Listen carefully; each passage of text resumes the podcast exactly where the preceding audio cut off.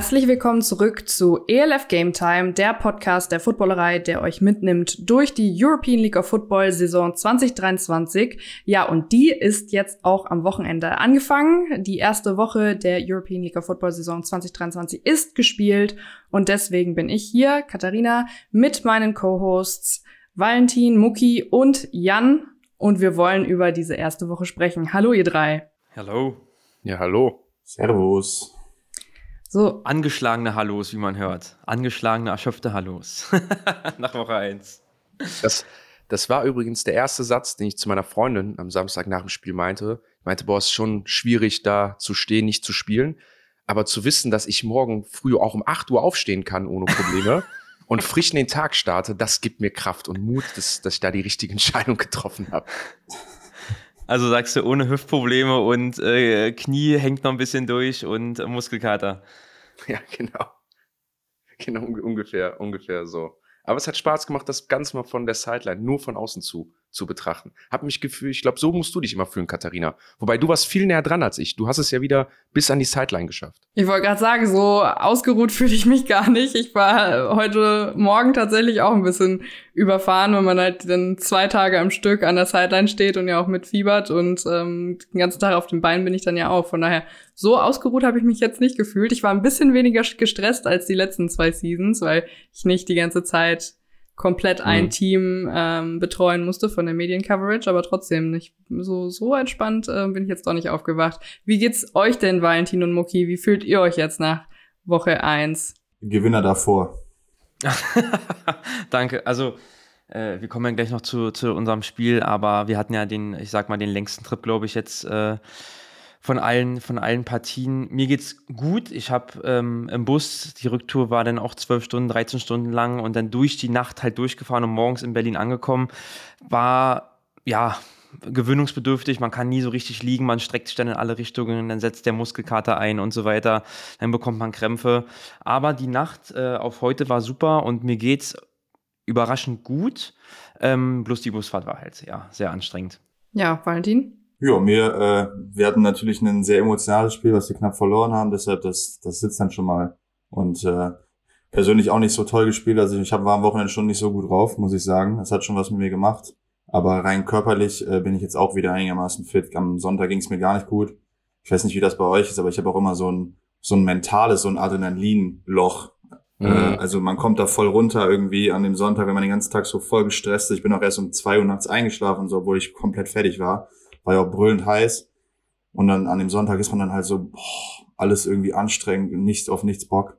Aber ähm, rein körperlich geht's uns gut und jetzt sind wir auch wieder voll fokussiert und gleich haben wir Training und dann Woche abhaken und weiter geht's. Ich finde, zu dem, was du gesagt hast, was, was ich immer ziemlich schlimm fand, ist, wenn das Tape noch nicht da war. Wenn man sich nicht nach dem Spiel so direkt so die eine oder andere Szene angucken konnte und neben dem Adrenalin so ein paar Sachen im Kopf, im Kopf bleiben.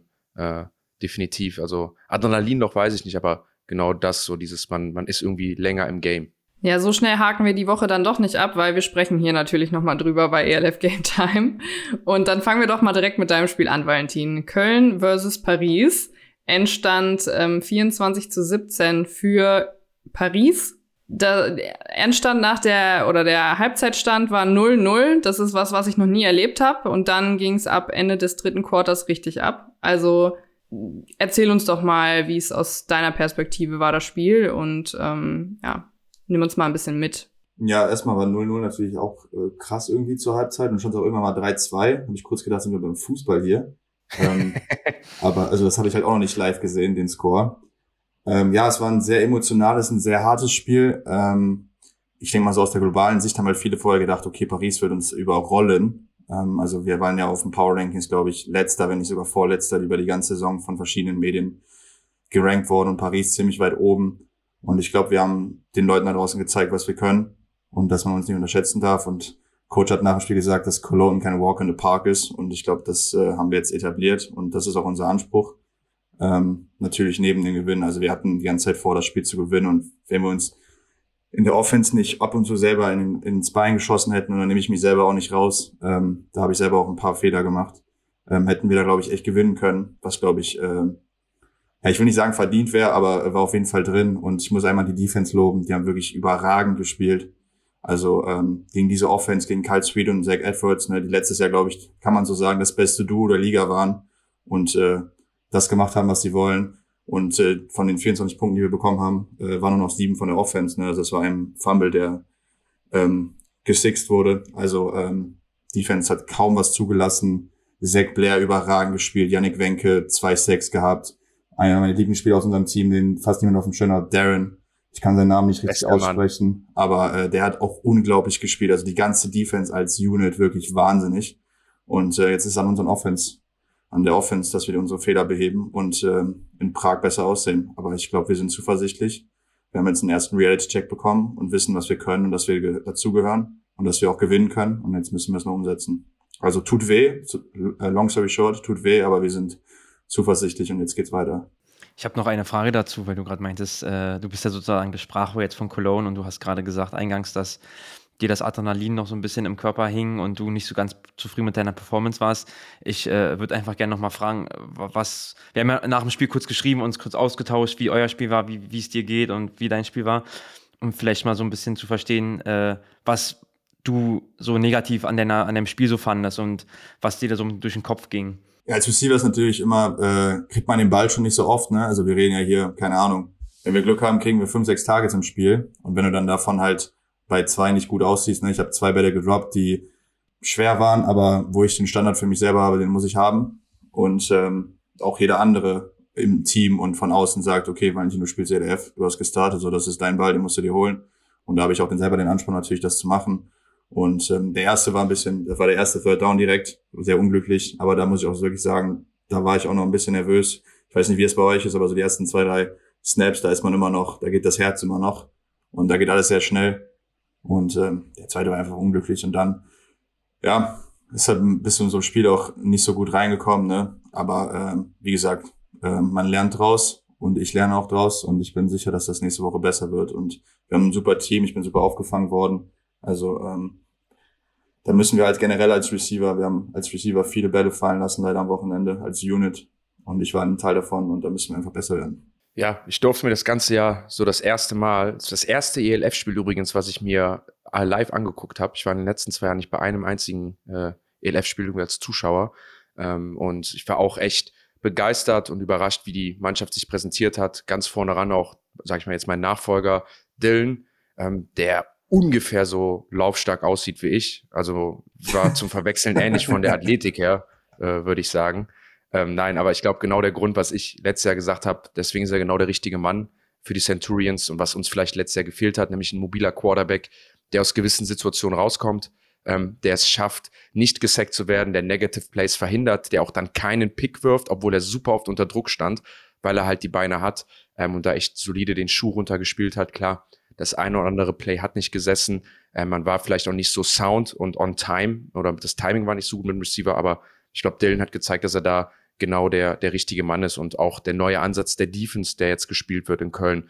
Ähm, letztes Jahr war man sehr aggressiv, man hat ziemlich viele One-on-Ones forciert, man wollte viele Spe Spectacular Plays kreieren und dieses Jahr spielt man einfach Sound nach hinten, man will sich nicht tief schlagen lassen, man spielt von hinten nach vorne, man hat ein Defense-Backfield, was das auch Sound runterspielt ähm, bisschen ähnlich übrigens wie Düsseldorf oder wie Rheinfeier ähm, das, das runterspielt. Und ich möchte auch nochmal Darren erwähnen. Ähm, Darren ist, finde ich, für mich eine ganz emotionale oder geile Story. Ähm, den Jungen habe ich damals in der U16 noch trainiert oder ist kein Junge mehr, ne? ist, ein, ist ein Mann, hat auch gespielt wie ein Mann, das muss man sagen. Zach Edwards wird sich noch lange an, an Darren erinnern. Ähm, und der hat, war die letzten zwei Jahre leider verletzt, hat kein Football mehr gespielt, konnte nie Herrenfootball spielen und macht in seinem ersten Spiel in der ELF so ein Bombenspiel. Und das hat mich echt glücklich gemacht. Und äh, ich glaube, ich habe lange nicht mehr einen Spieler so emotional nach dem Spiel in den Arm genommen, weil es mich so gefreut hat, den endlich wieder spielen zu sehen. Bester Spieler seines Jahrgangs. So, was Paul Lennart für in der Offense ist in seinem Jahrgang, ist Darren in der Defense in seinem Jahrgang. So eins zu eins ein kleiner, anders heißt Spieler. Ähm, aber it's not about the uh, size of the dog in a fight, it's about the fight of the size in a dog. Fast. Oder so. ja, Paul Lennart hat auch einen geisteskrank Catch gemacht. Also wenn man das auf Tape sieht. Krank.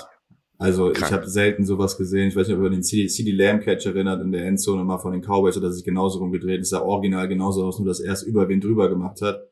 und ich stehe wirklich in der anderen Endzone und wenn man auf Tape guckt, ihr könnt es jetzt nicht sehen da draußen, aber ich stehe wirklich einfach nur so da. also, Paul, wenn du das hörst, ich hab's dir schon gesagt, aber das war ein fucking Dogcatch, Alter, der war, der war crazy. Ja, was, was, das war vielleicht eine Sache, die, ich will nicht sagen geärgert hat, aber ich glaube, was noch gefehlt hat, ihr habt es nicht hinbekommen, Receiver underneath zu hitten. Also es war wenig unter den Linebackern, kurze Pässe, um dann irgendwie mit der Big oder mit der, ja, after the Catchability ähm, was rauszuziehen. Ähm, das hat Paris dann nachher besser gemacht, um jetzt vielleicht auch zu denen zu kommen. Ähm, und zwar in der zweiten Halbzeit. Und da hat man das gemerkt. Die wollten viel tief gehen, die wollten euch tief schlagen und waren nicht ready, dass die Linebacker und die DBs so gut droppen.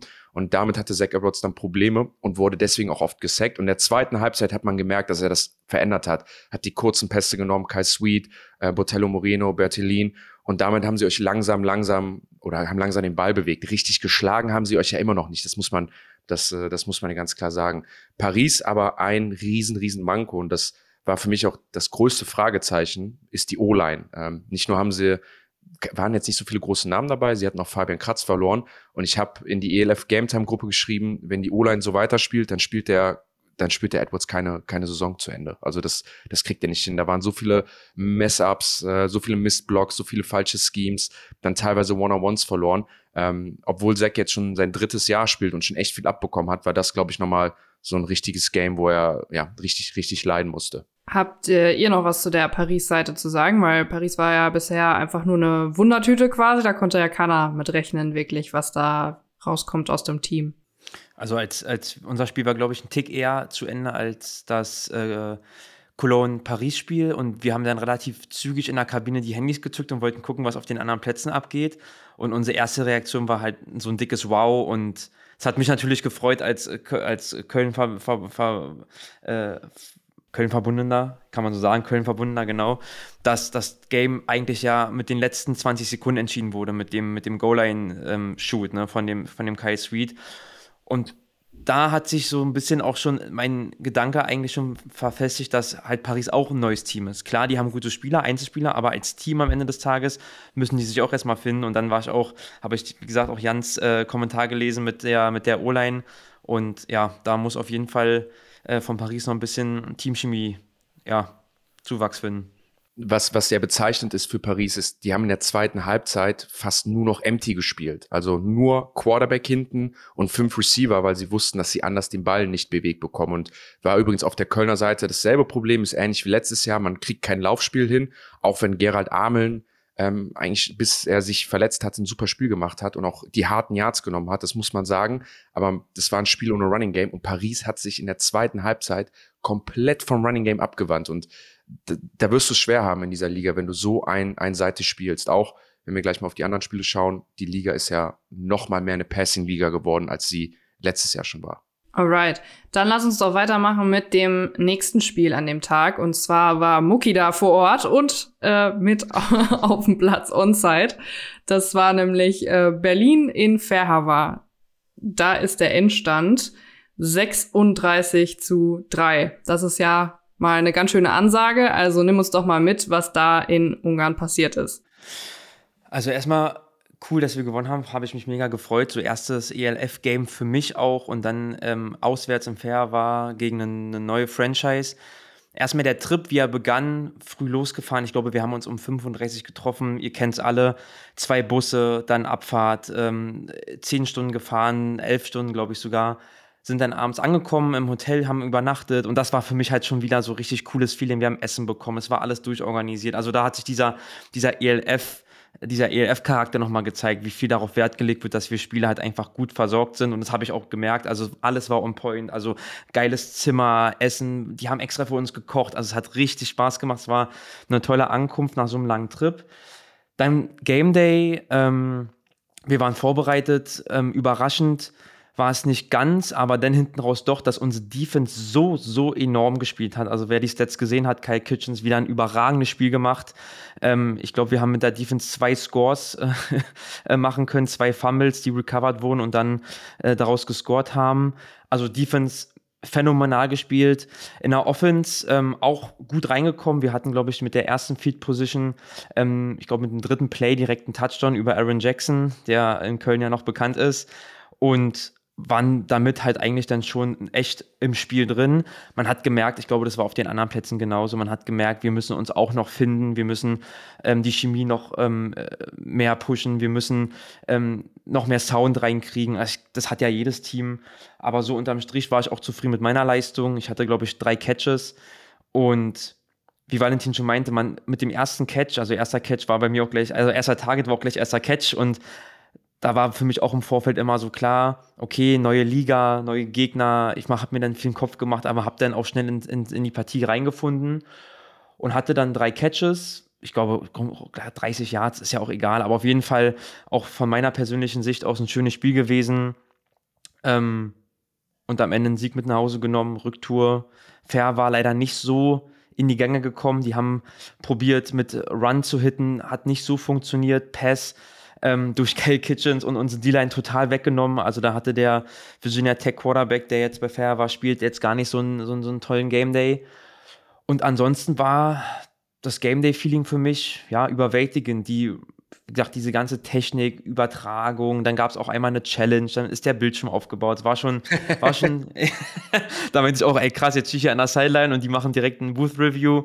War ein toller erster Spieltag für mich mit einem Sieg, cooles Spiel gewesen und jetzt geht's in Woche zwei. Ich wollte mich gerade sagen, ich glaube, ist, glaube ich, gar nicht so ein großer Vorteil für euch. Ich, ich würde Fairhaver als mit schwächstes Team in dieser Liga einschätzen, äh, dahin zu fahren. Und jetzt kommt natürlich der Defending Champion so, ne? Ja. Äh, also klar, ihr habt jetzt schon ein bisschen was abgelegt, aber so richtig War-proven würde ich euch noch oder Battle-proven würde ich euch leider noch nicht, noch nicht einschätzen. Ja, da gebe ich dir recht. Also mit Fair war, war jetzt nicht der stärkste Gegner für uns. Der kommt jetzt, glaube ich, auch mit Wien auf jeden Fall ein sehr starker Gegner, wo wir auch da, glaube ich, dann zeigen, was wir drauf haben und wie wir, wie wir, wer wir sind. Ähm, wir haben auch schon gesagt, uns, uns, man mag das als Vorteil oder auch als ja, irrational werten, aber wir haben jetzt schon ein Game gespielt. Ihr wisst alle, wie es ist. So das erste Spiel ist immer so das Schwerste. Wien kommt zu uns. Wir haben schon ein Spiel gespielt. Das mögen vielleicht Faktoren sein, die uns zugutekommen. Klar, die sind amtierender Champion, das ist gar keine Frage. Die wissen auf jeden Fall, was abgeht. Ähm, aber wir sind jetzt schon so ein bisschen ins Rollen gekommen und hoffen, dass wir das mit in Woche zwei nehmen können. Ich, ich glaube, ein ganz, ein ganz großes Thema ist, das kann der Valentin nochmal bestätigen, das hatte er mir vor dem Paris-Spiel äh, gezwitschert.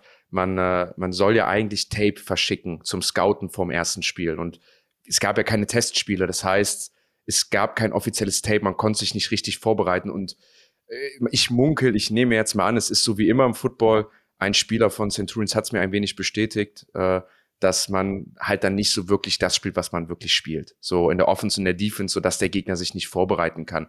Und das sehe ich schon bei euch als Nachteil, weil es kommt jetzt ja nicht irgendwie ein Team, was nicht, sich nicht auskennt in Europa, sondern es kommen die Vikings mit einem Top-Coaches-Staff, mit Spielern, die erfahren sind, die jetzt komplett euer Playbook, eure Formations haben und ihr habt nichts von denen. Also ihr habt vielleicht vom letzten Jahr was so, ne, aber ihr könnt nicht sehen, wer ist der Weak Corner, Travelton Corner, wer steht auf der Weak Side, Strong Side, genau wie in der Offense, ne, ihr gewisse Dinge nicht sehen könnt. Ich glaube, das ist, ich glaube, das kann schon fies sein, wenn so ein Team einfach massig mehr, mehr Tape hat. Das ist auch übrigens, Valentin, für, für euch oder vielleicht für dich nochmal eine Frage, der Unterschied jetzt für die Vorbereitung von letzter Woche zu der Vorbereitung, die du jetzt wahrscheinlich schon gegen Prag gemacht hast, riesig, ne, wie du dich vorbereitest, oder? Ja, willst du erst antworten, Muki, oder soll ich direkt darauf eingehen?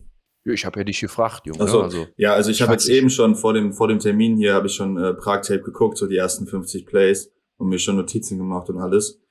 Ähm, habe ich für Paris nicht gemacht. Ich habe mir das Tape angeguckt, habe mir direkt gesehen, okay, das ist Bullshit, was ihr da spielt, sorry. Aber ähm, da war die die Line war Quatsch, so die Contain-Spieler waren Quatsch, so die Coverage hat überhaupt keinen Sinn gemacht. Ähm, und da war mir von Anfang an klar, das werden die niemals so spielen, vor allem nicht gegen uns und gegen unseren OC beziehungsweise unseren Head Coach jetzt. Ähm, deshalb, da habe ich mir die Spieler kurz angeguckt, habe, okay, die Outside Linebacker wollen die gerne, droppen die eher in die Zone, lassen die, die Hände von dir. So, das war mein Scouting. Defensive Backs, so wie bewegen die sich, sind die off, spielen die Press, welche Hand shooten die, so das war's. Ne? Also das macht man in 20 Minuten oder so. Und jetzt habe ich schon 20 Minuten einfach allein damit verbracht, so zu rauszufinden, okay, wie, wie rotieren die, wann rotieren die, kann ich irgendwelche Hand-Signals sehen. Also ähm, das ist auf jeden Fall eine ganz andere Vorbereitung und ist auf jeden Fall ein, ein riesen Vorteil für, für Wien. Aber ich bin auch immer Freund vom, äh, vom Rost. Ne, den habt ihr schon abgeschüttelt, Muki, und wie nicht. Ich weiß nicht, ob die live gegangen sind mal im Training und das ist immer ein Riesenfaktor. Also diese eineinhalb Quarter, die man immer braucht, um warm zu werden im Tackle Football. Äh, ich glaube, da, wenn ihr da heiß startet ins Spiel und ihr habt ja auch einen geilen Einlauf in Berlin und geile, geiles Stadion, geile Fans. Ich glaube, da, wenn ihr in den ersten eineinhalb Quartern da direkt loslegt und Feuer zeigt, dann äh, seid ihr, glaube ich, auf jeden Fall im Spiel drin und das wird, glaube ich, aber da machen, machen wir gleich. Machen wir gleich. Wie das Spiel ja, ist, ist TV-Game? Ist, ist, ist, ist TV-Game? Ist ein, ist ja, ein dann, jawohl. Ab da, Junge. Ja, dann. Du, ich bin, ich bin heiß. Ich bin richtig heiß, äh, sage ich so, wie es ist. Ich äh, gebe dir da auf jeden Fall recht, Jan. Das ist immer ein bisschen, wenn man noch kein Tape hat, immer so ein bisschen so eine 50-50-Sache.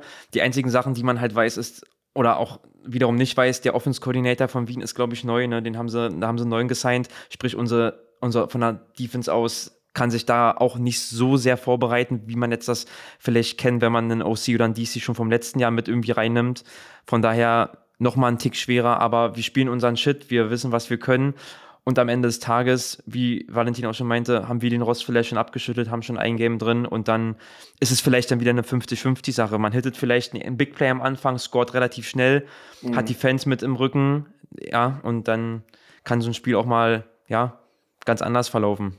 Ich hab Bock. Um das Spiel jetzt nochmal kurz abzuschließen, Berlin versus Fairhava. Nächste Woche spielt ja Fairhava gegen Galaxy. Also ähm, wenn wir jetzt nochmal kurz zusammenfassen, wo es genau hapert bei Fairhava. Weil die haben ja immerhin nur drei Punkte aufs Board gebracht.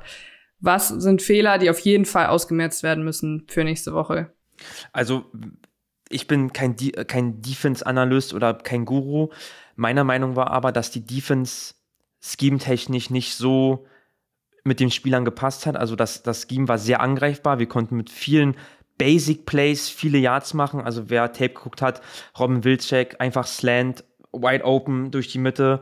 Dann, äh, sie spielen eine 3-3 ähm, der 50er ähm, äh, Linebacker, Schrägstrich Defense End ist der Amerikaner, der macht ordentlich Pressure. Ähm, für mich ist aber die Defense da nicht ganz sound gewesen und Offense war auch Offense Line gar nicht so da. Deswegen waren das so die zwei Mankos, die ich gesehen habe. Wer weiß, ob sie was verändern. Ähm, aber auf jeden Fall Defense konnte uns nicht ganz stoppen, auch mit Basic Plays nicht und Offense Run Game ähm, war nicht da und wie gesagt, Kai Kitchens hat glaube ich vier oder fünf Sacks ähm, alleine und dann äh, war Olein da auch gar nicht so richtig präsent und konnte da irgendwie mal Protection oder mal eine Run Lane öffnen. Okay, alles klar. Gehen wir mal weiter, denn an dem Samstag haben noch zwei andere Spiele stattgefunden. Und zwar haben da die Dragons gegen die Helvetic Guards gespielt und die Hamburg Sea Devils haben gegen die Rockler Panthers gespielt und verloren. Wollen wir darüber mal kurz nochmal sprechen, dass ja Hamburg, die zweimal im Finale standen der European League of Football und ja auch eigentlich immer eine sehr gute Defense-Leistung auf den Platz bringen, da 34 Punkte zulassen und 34 zu 25 geschlagen werden in Polen. Ja, es war auf jeden Fall überraschend. Also so wie Muki wahrscheinlich geguckt hat bei uns, wie steht, und dann so, oh krass, äh, habe ich auch nachher das äh, Ergebnis von, äh, von den Panthers in Hamburg wahrgenommen, weil ich hätte nicht gedacht, dass das äh, erstens so eng wird und zweitens, dass die Panthers das gewinnen. Aber wenn man, glaube ich, das Highlight, wenn man die Highlights sich geguckt hat, die Secondary einfach, also der Ami Receiver mit dem neuen Quarterback einfach drei tiefe Bomben gemacht, wirklich so, das sind halt diese Big Play Offense, ne, die ist halt wahnsinnig schwer zu stoppen. Und wenn du allein mit der Connection drei Touchdowns machst, ne, das ist auch einer der Spieler, die ich gleich wahrscheinlich vorstellen werde. Ähm, fast 200 Yards gemacht, der Mann. Also, ähm, das ist wahnsinnig schwer. Und, äh, ja, hat, da haben die Panthers, glaube ich, viel überrascht mit einem neuen Quarterback, der seit zwei Wochen da ist, direkt mit einem Receiver.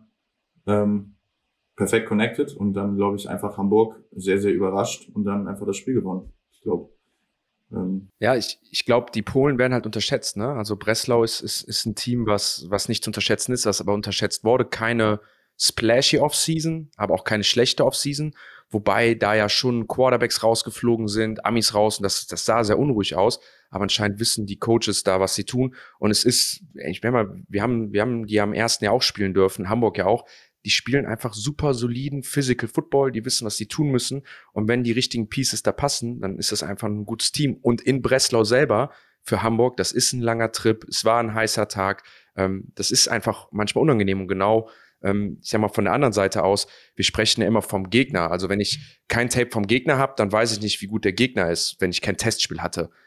Dasselbe gilt aber für mich selber auch. Wenn ich kein Testspiel hatte, dann weiß ich auch nicht, wo bei mir der Schuh äh, drückt. Und, und ich glaube, das hat Hamburg da bitter, äh, bitterböse merken müssen, dass, dass sie nicht in der Lage sind, so einen explosiven Right Receiver mit ihrem System zu covern. Und so verlierst du dann halt schnell ein Spiel, wenn du da nicht sofort die Antwort drauf hast. Ne? Es hängt auch gute Execution von Breslau. Aber ich glaube, das ist ein Manko, was, was Hamburg da lösen muss. Bin ich mir aber sicher und da habe ich echt Vertrauen drauf, dass, dass sie das auch, auch am Ende werden. Ja, also stimme ich auf jeden Fall beiden zu. Für mich war es auch wieder überraschend, dass Breslau so führt. Ähm, ich habe dann auch die Highlights gesehen und war überrascht, wie stark die Panthers O-Line ist. Also wenn ich mir die vier ähm, die Liner angucke von Hamburg, die wirklich Masse mitbringen, Technik mitbringen und echt solide sind, wie das sozusagen auch von, von Breslau da gehandelt wurde. Ich glaube, die haben sogar teilweise eine Sieben-Mann-Protection gespielt, fast sogar äh, noch einen Achten reingeschickt und einfach nur zwei Verticals und äh, zwei Crosser und dann hat Vitell das Ding da rausgefeuert und hat da, wie gesagt, die drei Touchdowns geworfen auf Tate. Ähm, wie Jan gerade meinte, hat dann am Ende gereicht. Glaube ich, würde so jetzt noch nicht mal in den folgenden oder in den Rückspielen passieren. Aber da war vielleicht Hamburg auch überrascht und werden jetzt adjusten, dass es halt einfach, ja, so nicht mehr passieren wird. Ich glaube auch, dass der Receiver ziemlich, ziemlich special ist. Also das, das ist, glaube ich, den gibt es nicht zwei oder dreimal in dieser Liga, sondern vielleicht ein ziemlich einzigartiger Spieler mit einer einzigartigen Ability, dann auch so tief zu gehen und tief angeworfen zu werden. Ja. Das andere Spiel, was stattgefunden hat, ist Helvetic Guards gegen die äh, Barcelona Dragons. 17 zu 29 haben die Dragons gewonnen. Einmal kannst kurz da noch reinschauen. Was sagt ihr zu dem Spiel? Die Guards sind ja auch neu in der Liga. Ja, also ich meine, äh, das, das ist vielleicht dann auch wieder so das Beispiel, eine Mannschaft, die neu dazukommt, neu zusammengewürfelt wird, ähm, mit eigentlich einem guten lokalen Stamm. Schweiz ist ja auch eine passable Football-Nation, spielt halt gegen einen ja, oder einem, einem erfahrenen Team. Ne? Wir haben in, in, Barcelona immer noch die Brugnani-Brüder. Wir haben einen Quarterback mit Connor Miller, der seit Jahren in äh, Europa spielt, der das Game kennt, der überragend gespielt hat. Ähm, ich glaube, das ist dann gar nicht so einfach, die zu schlagen. Und auch da wieder Barcelona, äh, ich, wenn sie vielleicht spielerisch Manko haben, eine Sache haben sie kein Manko und das ist mental. Das sind sie seit dem ersten Jahr.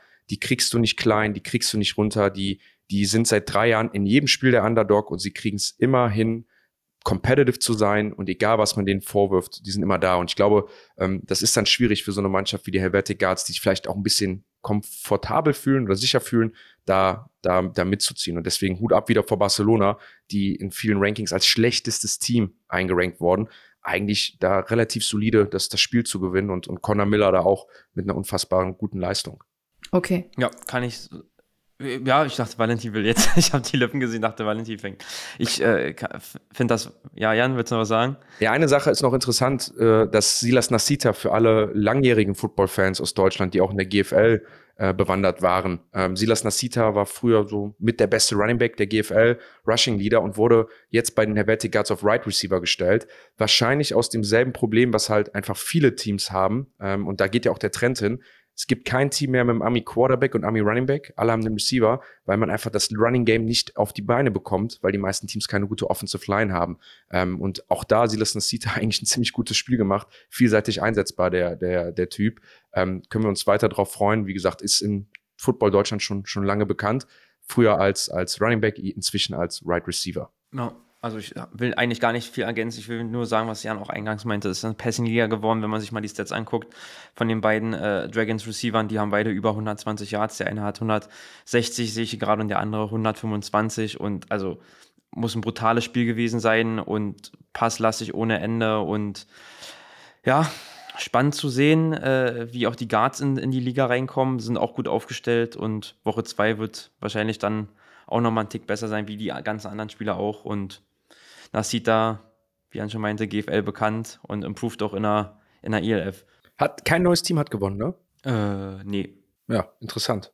Gehen wir dann doch mal zu dem nächsten neuen Team. Und zwar am Sonntag ist der Tag angefangen mit dem ersten Spiel, das auch im Fernsehen übertragen wurde.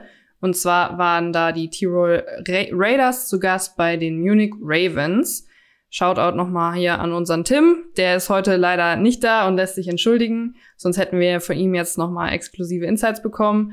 Aber kurz zum Spiel selbst. Das, wie gesagt, München ist ja jetzt auch neu in der Liga und hatte tatsächlich jetzt schon eine Zuschauerzahl von über 6000 Menschen im Stadion, was ich ziemlich cool finde für den Auftakt hier für so ein neues Team. Also da nochmal Grüße an Stolle, unseren Footballerei-Kollegen, der da anscheinend alle Arbeit geleistet hat, um da ein möglichst volles Stadion für das Eröffnungsspiel auf die Beine zu bekommen. Auch unsere Footballerei-Kollegen waren vor Ort. Ich habe gesehen, Detti, Remo und Co., die Kollegen von dem Vikings-Podcast und Flo Hauser und Co. waren alle vor, vor Ort. Deswegen ähm, guckt da auch nochmal in den Footballerei-Feed, um euch da Eindrücke einzuholen, was die da vor Ort erlebt haben. Ich glaube, oder das ist auch so, so viele Punkte sind in keinem anderen Spiel gefallen an diesem Wochenende, denn der Endstand ist 59 zu 38 für Tirol. Jetzt sprechen wir doch mal darüber, was da los war, vor allen Dingen in den Defenses. Und ähm, ja, erzähl doch mal. Erstmal noch den Hinweis, den du vergessen hast, Katharina, auf die Flugstunde der Podcast mit Stolle, der ja wahrscheinlich auch einiges zu erzählen hat zu diesem grandiosen Auftakt mit den vielen Fans und dem hervorragenden Spiel. Ähm, aber Auf jeden Fall. Die Flugstunde kommt äh, am Mittwoch wieder raus. Da könnt ihr natürlich reinhören und mal hören, was Stolle dann zu dem Spiel euch erzählt. Ja, weil da könnte man die, würde ich mal gerne die Frage beantwortet haben, ob einfach die Defense im Bus gelassen wurde von beiden Teams ähm, oder ob die Offense einfach so überragend performt hat. Ähm, aber ich glaube, für Football-Fans ähm, gibt es nichts Besseres als so ein Auftaktspiel. Das 0-0 in Köln war ja auch nicht richtig scheiße. Es war äh, gibt Gründe dafür, aber die Execution, man hat ja gesehen, dass da auch eine gute Execution hintersteckt und jemand, der viel Football guckt, sieht das auch und es ist nicht langweilig. Aber ich glaube, für neue Fans, die dann auch vielleicht das erste Footballspiel in ihrem Leben live sehen, ist dann so ein Game doch schon umso, umso besser. Und vor allem auch bekannte Gesichter da zu sehen, wie Marvin Rutsch, der richtig gut performt hat. Yannick Novak mit dem ersten Touchdown der Munich Ravens im ersten Jahr bei den Cologne Centurions, äh, Quarterback bei uns gewesen. Ähm, und, und da jetzt performt. Also ganz viele bekannte Gesichter. Ähm, natürlich die, die Raiders mit, mit äh, Jarvis McClendon, mit Christian Strong, mit Hound, mit Platz, Platzkummer. Ähm, ich glaube, ich glaube, so kann man sich direkt da ja, präsentieren und, und die ELF und European League of Football ähm, in München, München begrüßen. Ich fand's ich habe es live geguckt, dann Sonntag äh, lag ich hier mit Kühlakkus an den Beinen und überall und habe das gesehen und, und muss sagen, es war ein super interessantes, geiles Spiel. Es war, glaube ich, bis zur Halbzeit extrem spannend. Ich glaube, erst in der zweiten Halbzeit hat sich dann so ein bisschen ähm, das getrennt. Ich war aus Raiders Sicht super von Christian Strong und Jarvis McCallum überrascht, wie die beiden noch von der Cologne Crocodile Zeit harmonieren und es einfach weitermachen. Ich war von der O-Line extrem positiv überrascht. Ich glaube, es war die, mit einer der einzigen O-Line, die keine Sex zugelassen haben. Christian Strong, ich glaube, über 155 Passer-Rating, phänomenales Spiel. Äh, auch wie Hauen, äh, Marco Schneider, Platzgummer, Receiver Squad, extrem stark. Ähm, Defense auch gut gespielt, klar, Punkte zugelassen, aber trotzdem gut gespielt und gehalten. Andere Seite, München, auch gar nichts von gesehen, wusste auch gar nicht, was da auf, auf, auf mich zukommt. Ich fand den Quarterback sehr stark. Ich fand cool, wie sie in der Offense halt verschiedenste Formationen mit verschiedensten Spielzügen, Trick-Plays, Trick-Toss und so weiter einfach gezeigt haben und somit einfach auch wirklich driven konnten. Marvin Rutsch, cooles Spiel gemacht, kommen wir ja gleich noch zu, zu den äh, paar Spielern, die uns aufgefallen sind. Und dann ähm, Defense, ja, leider konnten sie die nicht stoppen, aber es war auch, glaube ich, ein sehr, sehr schwerer Job und auch sehr schwerer Tag an, gegen die äh, Raiders und deswegen geiles Spiel, super geile Big Plays auch gesehen und Jarvis McCallum, ich glaube, dem muss ich nochmal erwähnen, Return, schon der erste Return war direkt dangerous, zweiter Return fast dann, ich glaube, für sechs gegangen und dann der dritte Return, dann Touchdown gewesen, Pässe gefangen ohne Ende und krasses Spiel gewesen. Also wirklich schönes, schönes Spiel gewesen. Ja, absolut. Ich kann euch dabei nur zustimmen. Was mir bei München aufgefallen ist, in der Offense extrem, wie du auch schon gesagt hast, Muki, Muki äh, extrem kreatives Playdesign. Mhm. Also äh, Play-Action, dann Fake-Toss, dann Reverse von Marvin Roach, der dann auch als Running Back genutzt wurde. Also ähm, da haben die schon tief in die Trickkiste gegriffen, weil sie, glaube ich, auch wussten, okay, das müssen wir direkt, aber alles perfekt, ex perfekt executed und im ersten, Halb ersten Halbzeit komplett im Spiel gewesen. Jan, du hast schon angesprochen, Yannick Novak hat mich sehr gefreut, dass er direkt einen Touchdown gemacht hat, der früher noch Quarterback, der hat vor zwei Jahren noch Quarterback gespielt, ne? Also jetzt auf Receiver direkt zu performen auf der Liga, echt Respekt.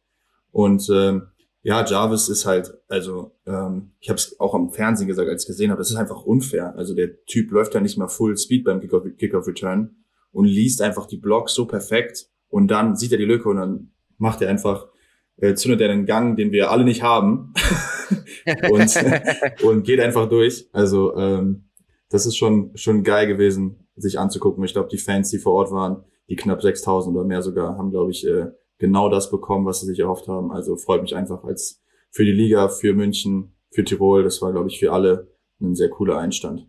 Also das, das ist nochmal auch nochmal zu unterstreichen, ähm, die Offense von München. Ich glaube, dass, dass das Trickspielzüge sind, sondern es ist halt die Offense, die einfach so vielseitig ist und so viel, so viel rein äh, mit reinnimmt. Wer übrigens auch dabei ist, ist Alexander Braunsberger, ist ein mit dem habe ich früher zusammen in der Jugendnationalmannschaft gespielt, wird als Fullback eingesetzt, zwei Touchdowns gemacht äh, in Passing-Situationen, wo, wo sie ihn ganz smart durchslippen lassen, ne? mit einem Playfake, er blockt, täuscht den Block an. Also so ganz simple Sachen, aber super executed. Erinnert mich halt echt an so von der Kreativität her im Vergleich zu so einer Shanahan-Offense von den 49ers oder ähm, in, in der NFL, wenn man einfach sieht, alle Positionen werden eingesetzt, viele Motions, in Receiver wird zum Running Back, in Running Back wird irgendwie zum, zum Receiver schnell alles passiert schnell für die Defense, man erkennt nicht, was sie tun. Und auch da wieder, ne, da sind wir wieder beim Punkt, wenn du davon kein Tape hast, dann stehst du halt da auch als Innsbruck äh, Raiders und weißt auch erstmal nicht, wo, wo links und rechts ist.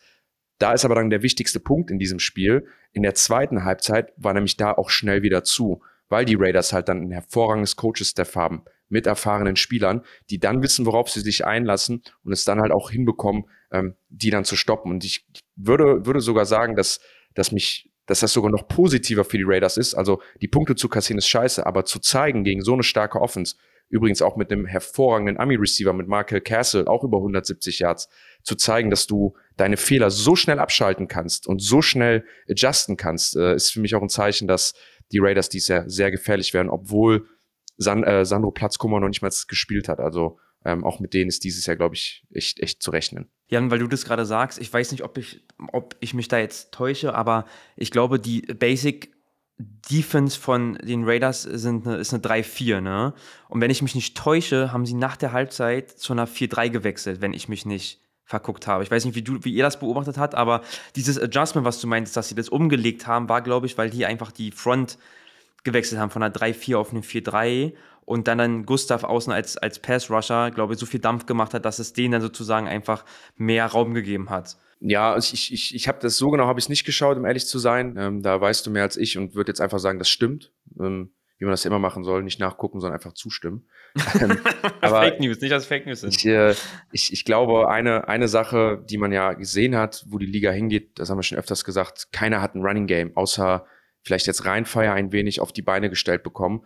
Und die Raiders haben es ja anscheinend dann auch geschafft, diese Einseitigkeit für sich auszunutzen und die Defense so umzustellen, dass sie halt dann ihren Pass-Rushern, die überragend sind, nur auf Go schicken und dann auch den Quarterback jagen. Obwohl Jeffries ja gerade an der Spitze steht, der Quarterbacks meisten Passing Yards, ich glaube vier Touchdowns. Ähm, aber ich glaube, das ist dann auch das Adjustment einfach, ne, zu sagen, okay, wir stellen jetzt eine Defense auf, die auch jetzt nur noch den Pass verteidigt, weil der Lauf kommt halt eh nicht. Dann gehen wir doch mal weiter zu dem nächsten Spiel an dem Tag. Auch ein TV-Game ist um 16.25 Uhr gestartet. Da waren doppelt so viele Zuschauer im Stadion als in München. Und äh, zwar haben die ihren Zuschauerrekord von der ersten Season mal wieder gebrochen bei Fire. Da waren 12.600 Leute, glaube ich, im Stadion, wenn ich das nicht äh, jetzt komplett yes. falsch berichtet habe auch mal wieder mit allem drum und dran. Also die Game Day Experience kann man wirklich mitnehmen. Das muss man jetzt auch noch mal erwähnt haben, weil die Power Party, die vorher stattgefunden hat, die haben die noch mal um Längen vergrößert, auch vom Bereich her, wo man dann Power Power feiern kann und mit Liveband und allem drum und dran, mit äh, was zu trinken, zu essen, Food Trucks und und und. Also da ist wirklich ein riesen Programm geboten. Und ja, das Spiel an sich wir haben ja hier auch einen ELF Game Time Kollegen, den Gomez, den haben Valentin und ich hinterher nach dem Spiel nochmal getroffen. Der sah etwas geknickter aus, denn das Spiel ist 9 zu 33 für Ryan Fire ausgegangen. Und Valentin, ich habe ja gerade schon erwähnt, ich habe ich vor Ort getroffen. Also vielleicht erzählst du doch nochmal kurz, wie du es im Stadion wahrgenommen hast und wie du das Spiel gesehen hast aus deinen Augen. Ähm, ja, es war erstmal, glaube ich, das Spiel der Woche. Ne? Also haben, haben alle darauf hingefiebert und äh, ich habe es mir auch nicht entgehen lassen. Und ich wollte es auch live gucken, weil auch viele Teammates von letztem Jahr von den Centurions ja zur Reihenfall gewechselt sind und es auch gute Freunde sind. Deshalb wollte ich natürlich supporten. Der Gomez war da. Also ich habe mich einfach als Fan in dem Moment einfach in die Tribüne gesetzt und das ganze Spiel genossen. Ähm, was dann aber ziemlich schnell klar wurde, ist dann einfach, wie dominant einfach Rheinfire auf beiden Seiten des Balles irgendwie gespielt hat. Ne? Also in der Offense auch komplett das Personal benutzt. Ne? Also wenn wir uns an Andrew Reidingers Offense aus Barcelona erinnern, ist er einfach im 10 Personal rausgegangen, hat Zach Edwards und Sweet freestylen lassen und dann war das die Offense. Mit, mit Rheinfall hat er halt eine riesen O-Line, ganz viel in Wing gewesen, in 22 Personal. Also Wahnsinn, was sie da an, an, an Heavy Packages auch gespielt haben. Und ähm, die haben einfach die, die Line of Scrimmage bewegt und die Easy Yards genommen und dann immer wieder Mahungu tief getroffen. Also in der Secondary bei Galaxy äh, überraschend viele Lücken. Ähm, einer der Schlüsselspieler hat nicht gespielt, Joshua Posmanski von letztem Jahr, äh, sicherlich ein Faktor gewesen, äh, der da hinten auch immer der Dirigent ist bei der Galaxy Defense, weil normalerweise ist die Galaxy Defense ja das, was die Galaxy seit Jahren stark macht. Und ähm, einfach sehr ein bisschen löchrig gewesen und es hat Rheinfall halt eiskalt ausgenutzt, weil die halt wirklich, wirklich viel Talent haben auf beiden Seiten des Balls und haben dann, glaube ich, im Endeffekt auch verdient gewonnen. Und ähm, ja, war, glaube ich, einfach auch ein sehr physisch anstrengendes Spiel. Also die haben sich schon gut gegeben, die zwei Teams. Und ähm, ja, war einfach schönes Spiel anzugucken. Dem Gomez hat wahrscheinlich nicht so viel Spaß gemacht. Aber ähm, ja, war, war Football auf hohem Niveau. Bei Galaxy natürlich auffällig Yannick Kiel gefehlt, Joshua Puschnanski gefehlt, äh, Joshua auch ab und zu hier Gast im EFL Game Time Podcast und der Leader des Backfields, auch wenn da Amis stehen, aber der europäische Leader im Backfield, ähm, ich glaube, das, das tut dann auch der, der Mannschaft ein wenig weh und das hat man ja dann auch gemerkt, auch wenn er jetzt, würde ich jetzt nicht sagen unbedingt, der war die Position, die angeworfen wurde, aber was ja einfach final zu sagen ist zu dem Spiel, um es einmal kurz zusammenzufassen, das, was allen Mannschaften fast in dieser Liga fehlt, ist das, was Rheinfeier am Ende auch ausmacht, und zwar, dass sie halt eine überragende Offensive Line haben. Also von links bis rechts stehen da Spieler, die in jeder anderen Mannschaft auch starten würden. Äh, und da sieht man einfach, da machst du es jedem deutlich einfacher. Also egal wer da steht, Quarterback, Right Receiver, Running Back, jeder hat einen deutlich, deutlich einfacheren Job, wenn die fünf Jungs da vorne so überragend spielen. Und dazu spielen sie dann eine variable Offense, setzen ihren Tight End ein, wechseln durch, ähm, bringen ihre Spieler in favorable positions, ne, ähm, wissen auch ganz genau, wann sie ihre Shots nehmen. Ähm, super, super schwierig, dann so eine Mannschaft zu schlagen. Ähm, deswegen, also Rheinfeier echt, echt ein, ein, das, das oder das gezeigt, was man eigentlich auch von, von ihnen erwartet hat. Und äh, natürlich na, 12.000 Zuschauer. Lustigerweise, jetzt wo du sagst, doppelt so viele wie in München und nächste Woche in Hamburg haben wir doppelt so viele wie in, äh, in, in, in Duisburg. Kann ich gar nicht viel zu ergänzen. Ich, ähm, meine Augen haben sich, ähm, als das Spiel anfing, sehr viel auf die Defense gerichtet, weil ich äh, interessant finde, was Frankfurt da gesigned hat. Sie haben ähm, starkes Defense auf Backfield und ja, Rheinfeier, ähm, komplettes Team, wie Jan gerade schon meinte, sehr stark. Ähm, ich weiß nicht, ob Rheinfeier auch von ein paar Coverage-Busts profitiert hat. Der Mahongu war zwei, dreimal so wide open, dass ich dachte, okay, da muss auf jeden Fall mit der Coverage was nicht gestimmt haben. Das war dann, glaube ich, auch so ein kleiner Neckbreaker, dass zwei relativ tiefe Bomben relativ, ja, das Ganze so ein bisschen zerrissen haben. Ähm, Offense Line von Rheinfire brutal stark. Also ich habe da meine Augen auf die Nummer äh, 78. Ich weiß den Vornamen nicht, aber er heißt Raji oder Raji. Ich weiß nicht, ob ihr mir da helfen könnt. Mhm. Letztes Jahr Tackle äh, bei den Potsdam Royals in der GFL gewesen, war ein neues Signing. Da auf Guard gespielt, sehr viel gepullt. Ich glaube, äh, Gautier hat zweimal den Pulling äh, 78er Guard so derbe kassiert. Der hat so physisch und aggressiv gespielt. Das war schon, war schon ja, sehr beeindruckend. Trotz alledem, ja, Offense von, von Frankfurt nicht so ganz in Gang gekommen. Ähm, Defense konnte nicht viel halten. Schade. Ähm, ich habe ja auch schon in der EFL-Gruppe geschrieben, es war trotzdem ein tolles Spiel. Tolle, man hat zwei tolle Teams gesehen. Hinten raus dann für Rheinfire irgendwie dann laut Score deutlich. Aber ich glaube, da wird noch was kommen von Frankfurt. Ich glaube, dass äh, das war jetzt nicht das Spiel, wo sie gesagt haben, so gehen wir durch die Saison. Ich glaube, da wird noch einiges kommen und wird Woche zwei deutlich, deutlich besser. Was auch interessant war, äh, was ich nochmal, was glaube ich kein anderes Team der Liga spielt, ist die Kombination von Amerikanern, die die, die Düsseldorf bzw. Duisburg im Backfield hat. Ne? Die haben beide Amis auf Safety spielen und spielen beide Cornerbacks mit Deutschen. Äh, gibt's so auch nicht normalerweise. Ich glaube, Frankfurt hat Doppel, Doppel Corner Ami gespielt und europäische Safeties. Frankfurt, äh, Düsseldorf macht's genau um, umgekehrt. Und so eine Mari Williams von hinten, der hat einen Pick Six gemacht, wieder Mari Williams Style. Mhm. Äh, der andere Ami ist auch übelst parat und die können einfach von hinten nach, von, von hinten nach vorne spielen, haben mit Flamur und ähm, Kenzie da zwei super Linebacker, die auch covern können über die Mitte. Also, das ist einfach schwer gegen diese Leute äh, zu spielen, vor allem wenn die so Sound spielen und dann von hinten auch noch so zwei, ähm, zwei Raketen haben. Also das ist schon, sah schon beeindruckend aus und da ist Düsseldorf, glaube ich, defense-technisch auch sehr, sehr gut aufgestellt. Ja, also wie gesagt, ich, die haben mit Abstand den besten Kader. Wir wissen ja, glaube ich, alle auch, woran es da, da liegt, ist ja, ähm, oder konnten die meisten Spieler da zu sich ziehen. Ähm, und, und wenn, also Düsseldorf ist halt das Team, was sich nur selbst schlagen kann am Ende des Tages. Und es wird sehr, super schwierig, die Defense zu überwinden. Auch Martin Pinter, super solide gespielt. Flamo Simon, äh, Alejandro Fernandes ist nicht zum Sack gekommen, aber man hat gesehen, immer gefährlich. Ähm, Jacob Sullivan die ganze Zeit unter Druck gewesen, hat sich sehr unwohl gefühlt, ähm, hat, konnte nur zwei, dreimal tief werfen. Man hat aber auch wirklich, man hat ihm wirklich angemerkt, wie, wie, wie, wie schwierig oder wie, man hat an ihm gemerkt, wie schwierig es ist, ähm, gegen Rheinfeier zu performen. Ähm, genau, und, und die einzige Sache noch zu Frankfurt zum Abschluss zu kommen ist, ich glaube, was dieses Jahr Rheinfeier, äh, Frankfurt fehlt, ähm, ist, die sind die Weapons in der Offense. Man hat einen Horn, man hat einen Mwamba, aber dann fehlen dann schon die exzellenten Europäer, ähm, die zum Beispiel dann Rheinfeier hat, die Berlin hat, die äh, Innsbruck hat. Und ich glaube, dass das, das könnte schwierig werden für die Saison, für Frankfurt da dann mitzuziehen. Ich glaube, das, das merkt man dann auch im Spiel gegen die Rheinfeier. Um den Spieltag jetzt einmal abzuschließen, es haben ja auch noch Leipzig und Prag gegeneinander gespielt in Prag. Das Spiel ist 18 zu 15 für Leipzig ausgegangen.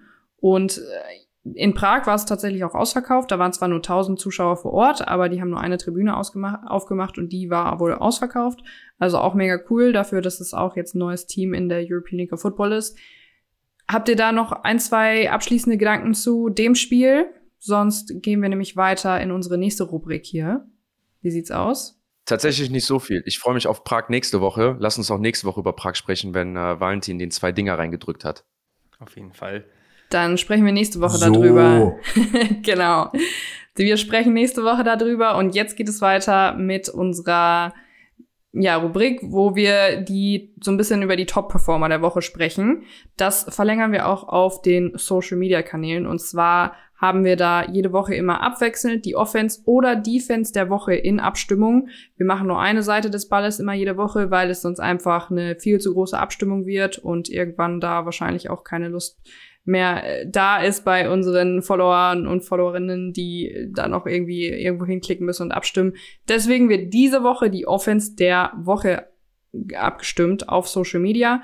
Da könnt ihr nämlich jetzt im Anschluss, wenn ihr die Folge gehört habt oder schon im Vorhinein seht ihr das, dass ihr da in die Instagram Story gehen könnt und dann jeweils ähm, die Positionen tippen könnt. Und da haben wir euch schon mal so Top-Performer vorselektiert. Die könnt ihr dann abstimmen. Dann gibt's einen Erge Ergebnispost über eure ELF Game Time Offense der Woche, diese Woche. Was waren denn eure Top-Performer der Woche? Ja, dann würde ich einfach mal anfangen. Und äh, ich habe als Quarterback auf jeden Fall Christian Strong aufgeschrieben. 23 von 28, Passer Rating von 158. Also besser geht's fast nicht. 376 Yards, 6 Touchdowns, 0 Interceptions.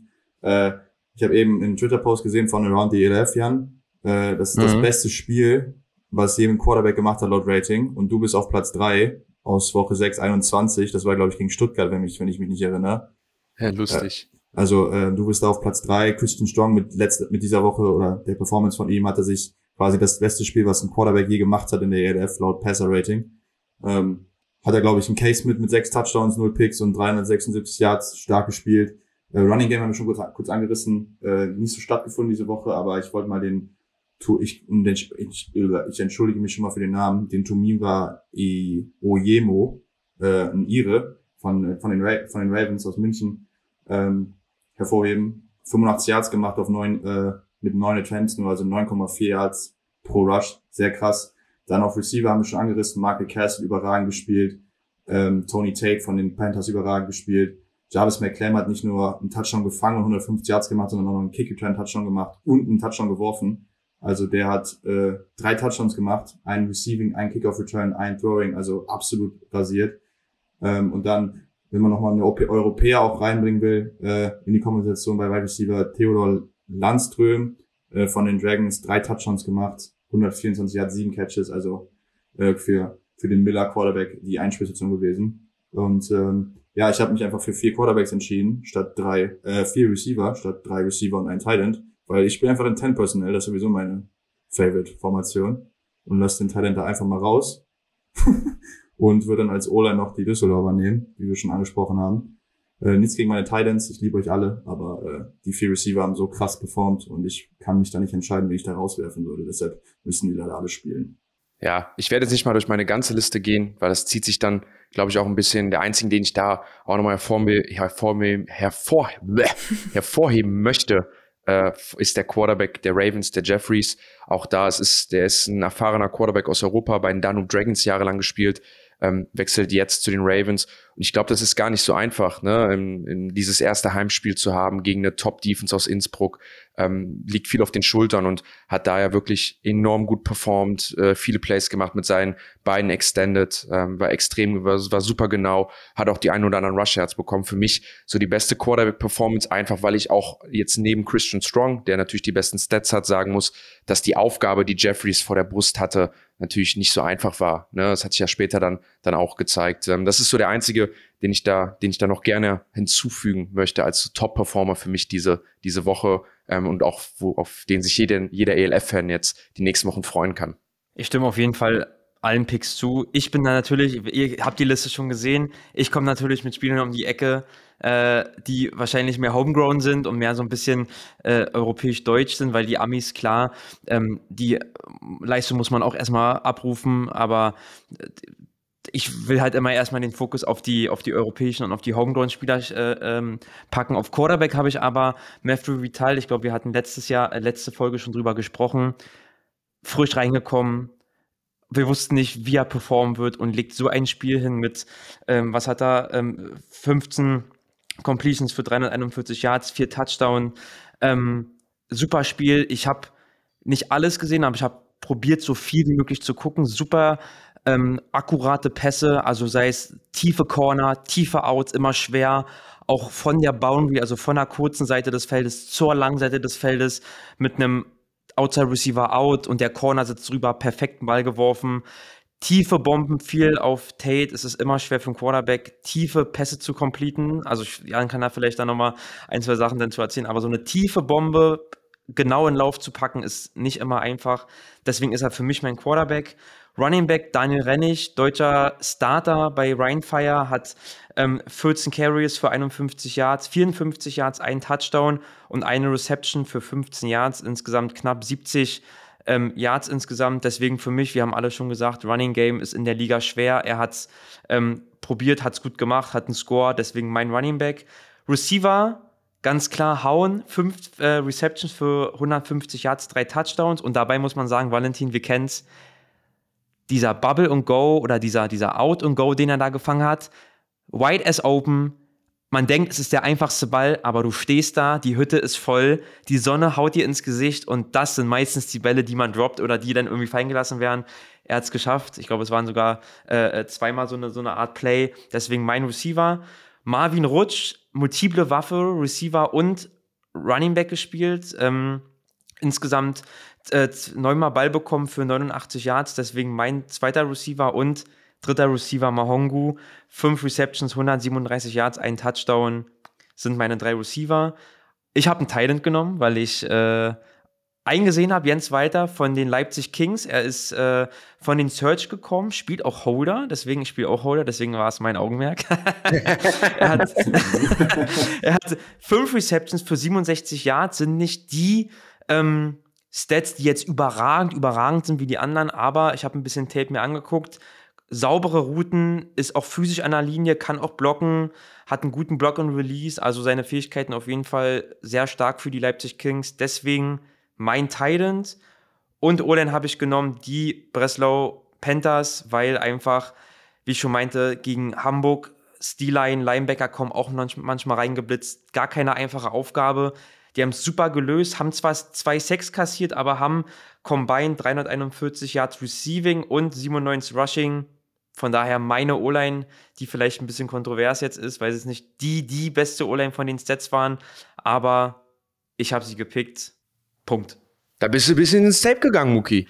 Ich bin Hast nicht aber nur richtig schön Tape geguckt, Jung. Ja, naja, weil ich, klar, ich, ich will immer nicht so ganz die, die Amis könnten wir, da waren ja, also die waren ja alle sehr stark dieses Wochenende, aber ich unterstütze halt so ein bisschen, auch wenn der Valentin mal ein gutes Spiel hat, dann werde ich den Valentin auch picken. Ja, auch wenn es vielleicht kein Touchdown ist, aber wenn er da fünf, sechs gute Dinger hat, dann bist du auch auf meinem, auf meinem äh, Plan drauf. Nee, ich mag das einfach, wenn halt gute, wie ich schon meinte, gute Homegrown-Spieler, gute Europäer auch so ein solides, so einen soliden Spieltag haben. Ja, das Support muss ja immer da sein. Gibt's ganz gutes Video, das haben wir zugeschickt bekommen. Da äh, ist ganz am Ende vom Spiel, kann man schon argumentieren, dass es ein PI war gegen Valentin und ich saß mit Marek, auch von der Footballerei von We Believe in G, ein paar Freunden und meine Freundin saß davor auf der Tribüne und wir haben eine geile Slow-Mo bekommen, wie wir, ich ich, glaube, ich habe selten so nach einer, also auf dem Spielfeld frage ich nie so nach einer Flagge, aber wie ich vehement lamentiert habe und vielleicht das ein oder andere Wörtchen an, an Ref rübergestickt habe, weil er das PI nicht, nicht bekommen hat, leider. Also Support ist, muss da sein für uns. Auf jeden Fall. Wir sind hier auf jeden Fall füreinander da. Wir haben. Ähm, Kuss geht raus. okay. Ganz viel Liebe hier heute im Podcast.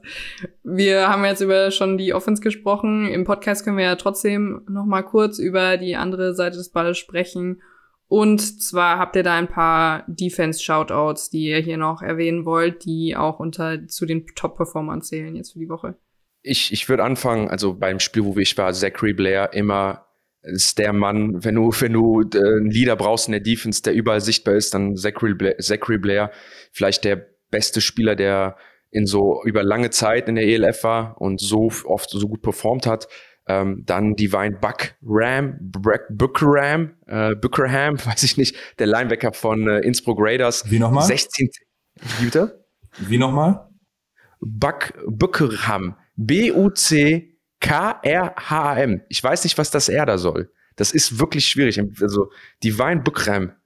Naja, ich, vielleicht werde ich mal das Bessere mit. Ich frag mal die Jungs oder den Zimmer demnächst. 16 Tackles gemacht ähm, in so einem High-Scoring-Game natürlich sehr wichtig, dass dann jemand dann doch den Laden, den Laden dicht hält da als Linebacker. Ähm, Zachary Blair natürlich, natürlich oben mit dabei. Omari Williams müssen wir gar nicht ansprechen. Schon wieder ein Pick Six, auch gefährlich gewesen in den, in den Special Teams. Ähm, das, das sind so, so meine, meine Defense-Spieler, die mir aufgefallen sind. Und nochmal erwähnen, äh, Darren, äh, Nummer 33, der Centurions ähm, in seinem ersten Herrenspiel den, den Kai Sweet gecovert, den Zach Edwards gesackt, dem einen oder anderen eine Bombe gegeben, da einen Hit gemacht, getrashtalkt, äh, gespielt wie ein Mann. Darren, bist einfach Mann, machst mich so stolz, was aus dir geworden ist. Deswegen äh, äh für mich Nummer eins, was mich am meisten gefreut hat, war, war Darren definitiv von Centurions. Ja, ich habe meine Centurions-Spieler ja schon äh, am Anfang erwähnt. Ne? Du hast Blair schon erwähnt, Yannick Wenke überragend gespielt, Darren auch äh, wirklich Wahnsinn. Wenn man sicherlich nennen muss, ist noch Gustav, ne? Viel Sex auch gemacht. Jo. Kai Kitchens haben wir auch kurz drüber gesprochen. Viel Sex. Was ich noch sehr cool fand, auch äh, ehemaliger Teammate von uns beiden, Jan, die letzten zwei Jahre, Max Richter, äh, auch richtig yes. viele Tackles gehabt gestern, Pick Six gemacht, ist dann sogar noch auf Corner rotiert, ähm, als sich Yannick Seibel, der Starting Corner von, von Rheinfeier verletzt hat, hat dann da noch den Pick Six geholt. Also äh, Max Richter gestern überragend gespielt, auch den Namen kann man auch nennen. Und äh, ich fand auch echt, den muss ich sagen, weil es auch jetzt aktuell vielleicht ein bisschen gebiased ist von mir, aber der Cornerback von Prag, der glaube ich mal bei Alabama gespielt hat, der Lewis, der sah schon auch schon parat aus, hat direkt einen Pick auch gemacht. Also ähm, da hat Prag, glaube ich, einen der einen sehr, sehr guten Cornerback äh, am Start. Da kann ich mich wieder nur anschließen. Es ist immer schwer, als letzter hier noch die äh, einzelnen Namen rauszuhauen. Ich fand aber äh, Matthias äh, Spiegel von Cedar auch stark auf Linebacker.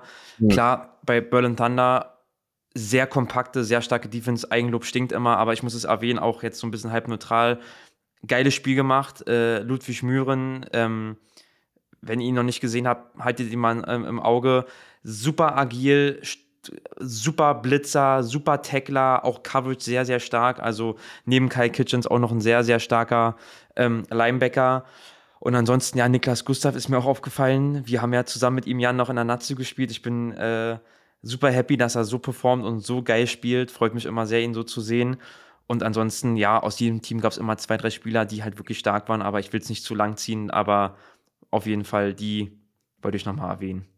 Alles klar, also wir sind gespannt, was ihr da draußen sagt und was eure Top-Favoriten sind. Das geht nämlich jetzt alles in die Abstimmung auf den Social-Media-Kanälen unter @footballerei. Das könnt ihr dann in der Story finden und hinterher auch den Ergebnispost im Feed.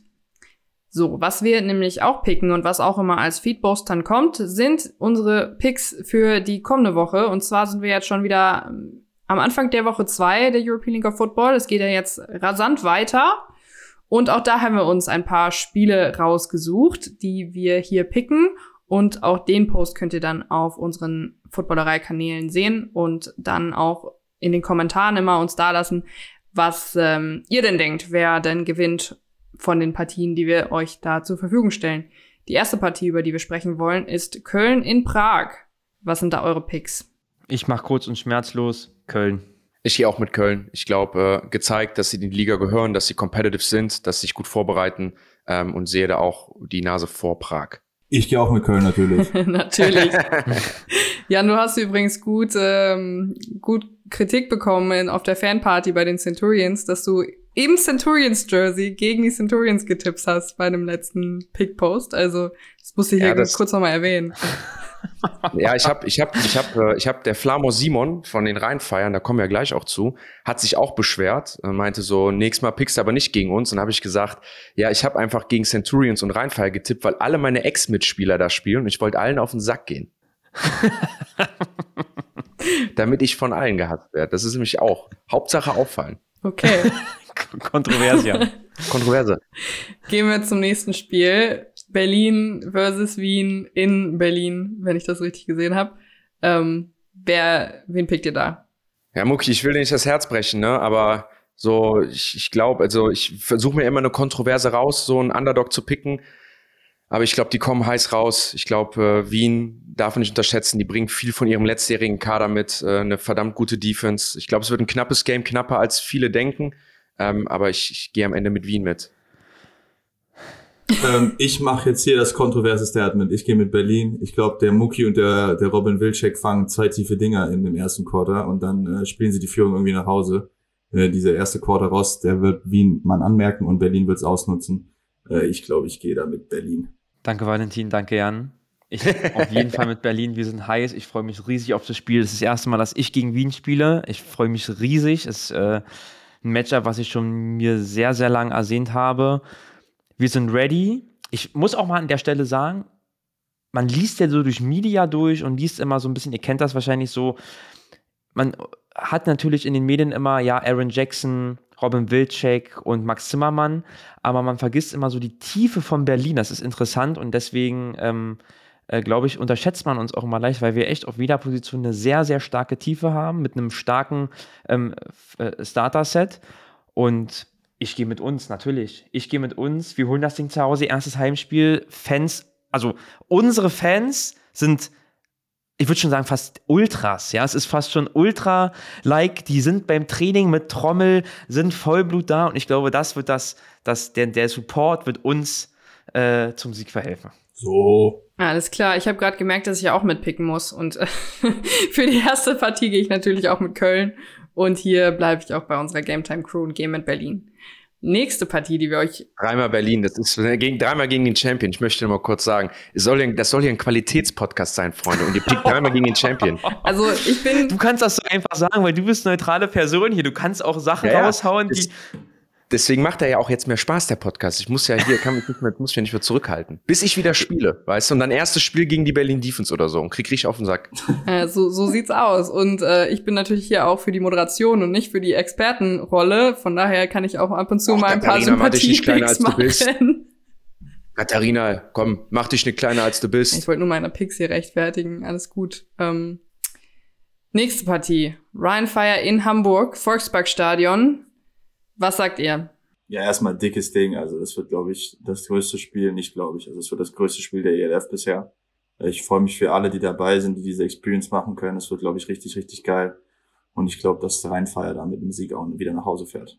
Ja, also erstmal hättest du mir vor drei Jahren erzählt, dass das möglich ist in Deutschland, ein normales Regular Season Game in einem Bundesliga-Stadion bei einem Traditionsverein, 25.000 Leute, dann hätte ich gesagt, komm, dreh dich um, hau ab wie. Und äh, dass das jetzt eine Realität ist, ist geil.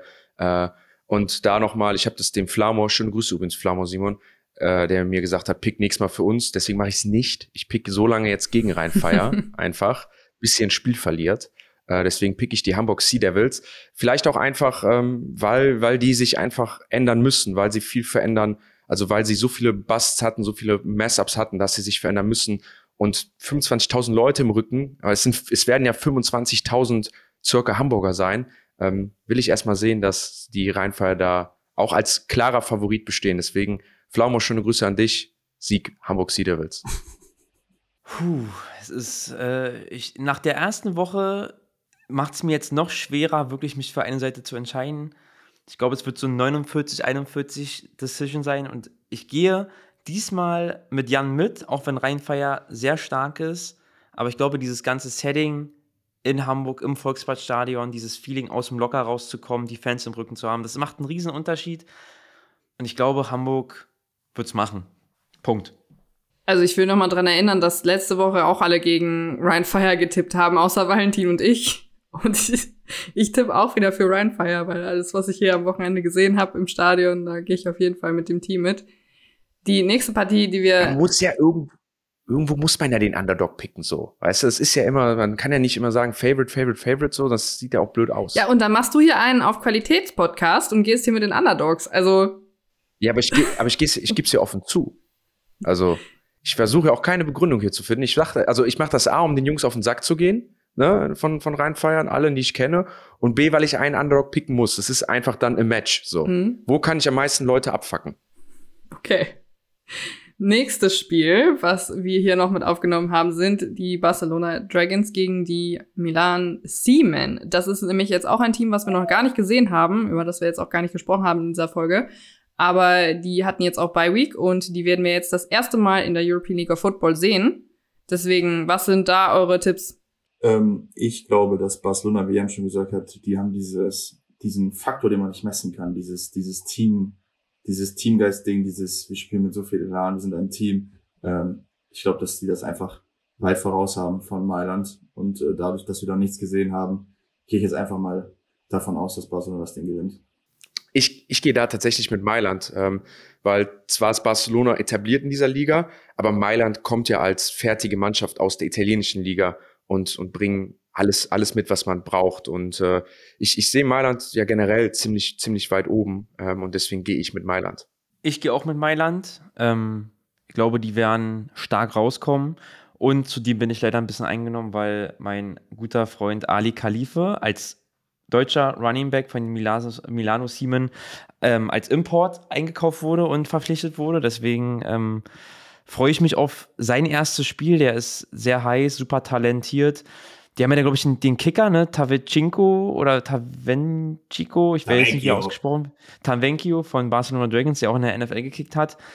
Ähm, deswegen freue ich mich sehr auf dieses Matchup und gehe mit Mailand. Alright, ich glaube, also ich hätte da jetzt auch nicht so viel Sportliches zu sagen können, aber ihr habt mich jetzt überzeugt, Jan und Muki. Ich gehe, glaube ich, auch mit Mailand für die, diesen Tipp. Ähm, wen wir übrigens auch noch sehen werden als äh, erstes Mal hier in dieser Season ist natürlich Stuttgart. Also da sind wir auch schon sehr gespannt, mhm. was wir da sehen. Ne? Grüße auch noch an unsere Kollegen da aus Stuttgart.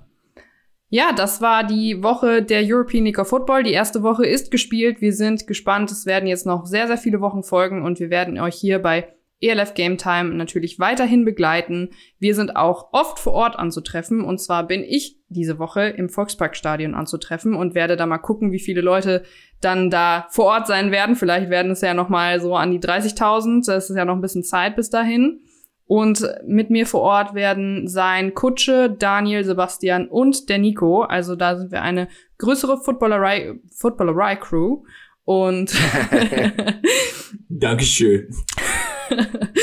und ähm, was wir machen werden, da haltet bitte auch ein Auge auf unsere Social-Kanäle, ist, dass wir uns wahrscheinlich noch einen Ort aussuchen, wo wir so ein bisschen tailgaten werden. Und da könnt ihr dann hinkommen und ein Bierchen mit uns trinken, einen Köpi mit uns trinken, um dann hinterher ins Stadion zu ziehen. Weil es ist ja nicht nur das Spiel, sondern da gibt's auch noch das äh, NFL-Flag-Finale von ähm, ja dieser NFL Flag Serie und deswegen ist da glaube ich ein sehr sehr buntes Programm geboten. Also falls ihr da Bock habt, kommt vorbei und da könnt ihr mit einer größeren Footballerei Crew dann vor Ort sein und ähm, das ganze Spiel mit uns gucken. Jan, bist du irgendwo auch vor Ort im Stadion hier als ähm, quasi Freelancer? Nein, diesmal diesmal diesmal leider nicht. Ich hatte überlegt zu kommen und hab's dann äh aus Faulheit der Organisation nicht gemacht. Jetzt, jetzt bereue ich es ein bisschen. Hätte ich gewusst, dass du fährst, wäre ich auf jeden Fall äh, auch gefahren, weil ich dachte, ich wäre der Einzige aus Köln. Ja, Merkst komm mal. mit, ne? Nur den Fragenden kann geholfen werden. Ja, du kannst, kannst noch mitkommen. Also, ne, die Runde ist. Wie fährst du hin? Wie?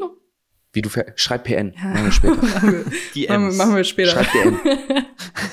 genau, also den Mucki könnt ihr zum Beispiel auch in Berlin live vor Ort sehen. Ich glaube, es wird dann schwieriger, nach Prag zu kommen, um den Valentin zu sehen. Aber vielleicht auch da, wenn ihr da irgendwo vor Ort seid, lasst uns doch teilhaben, markiert uns immer gerne und ähm, na, lasst uns da teilhaben. Wir verabschieden uns für diese Woche und sind nächste Woche wieder für euch da. Immer dienstags um 16 Uhr gibt es hier die neue Folge von ELF Game Time. Also lasst uns über die Kanäle etwas Liebe da. Liked nochmal auch den Podcast und ja, interagiert mit uns. Also bis nächste Woche. Wir hören uns dann nächsten Dienstag.